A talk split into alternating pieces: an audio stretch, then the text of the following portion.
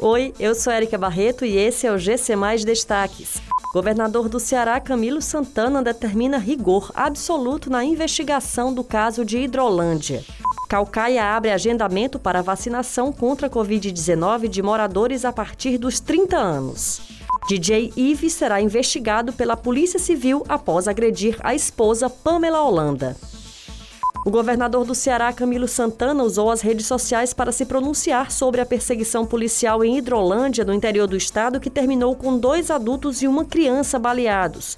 No texto, o líder do executivo estadual lamenta o ocorrido e afirma que determinou rigor absoluto nas investigações que buscam esclarecer o caso que aconteceu na última sexta-feira.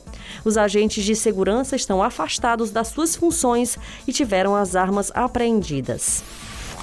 A Prefeitura de Calcaia começou o agendamento para vacinação contra a Covid-19 de pessoas acima dos 30 anos.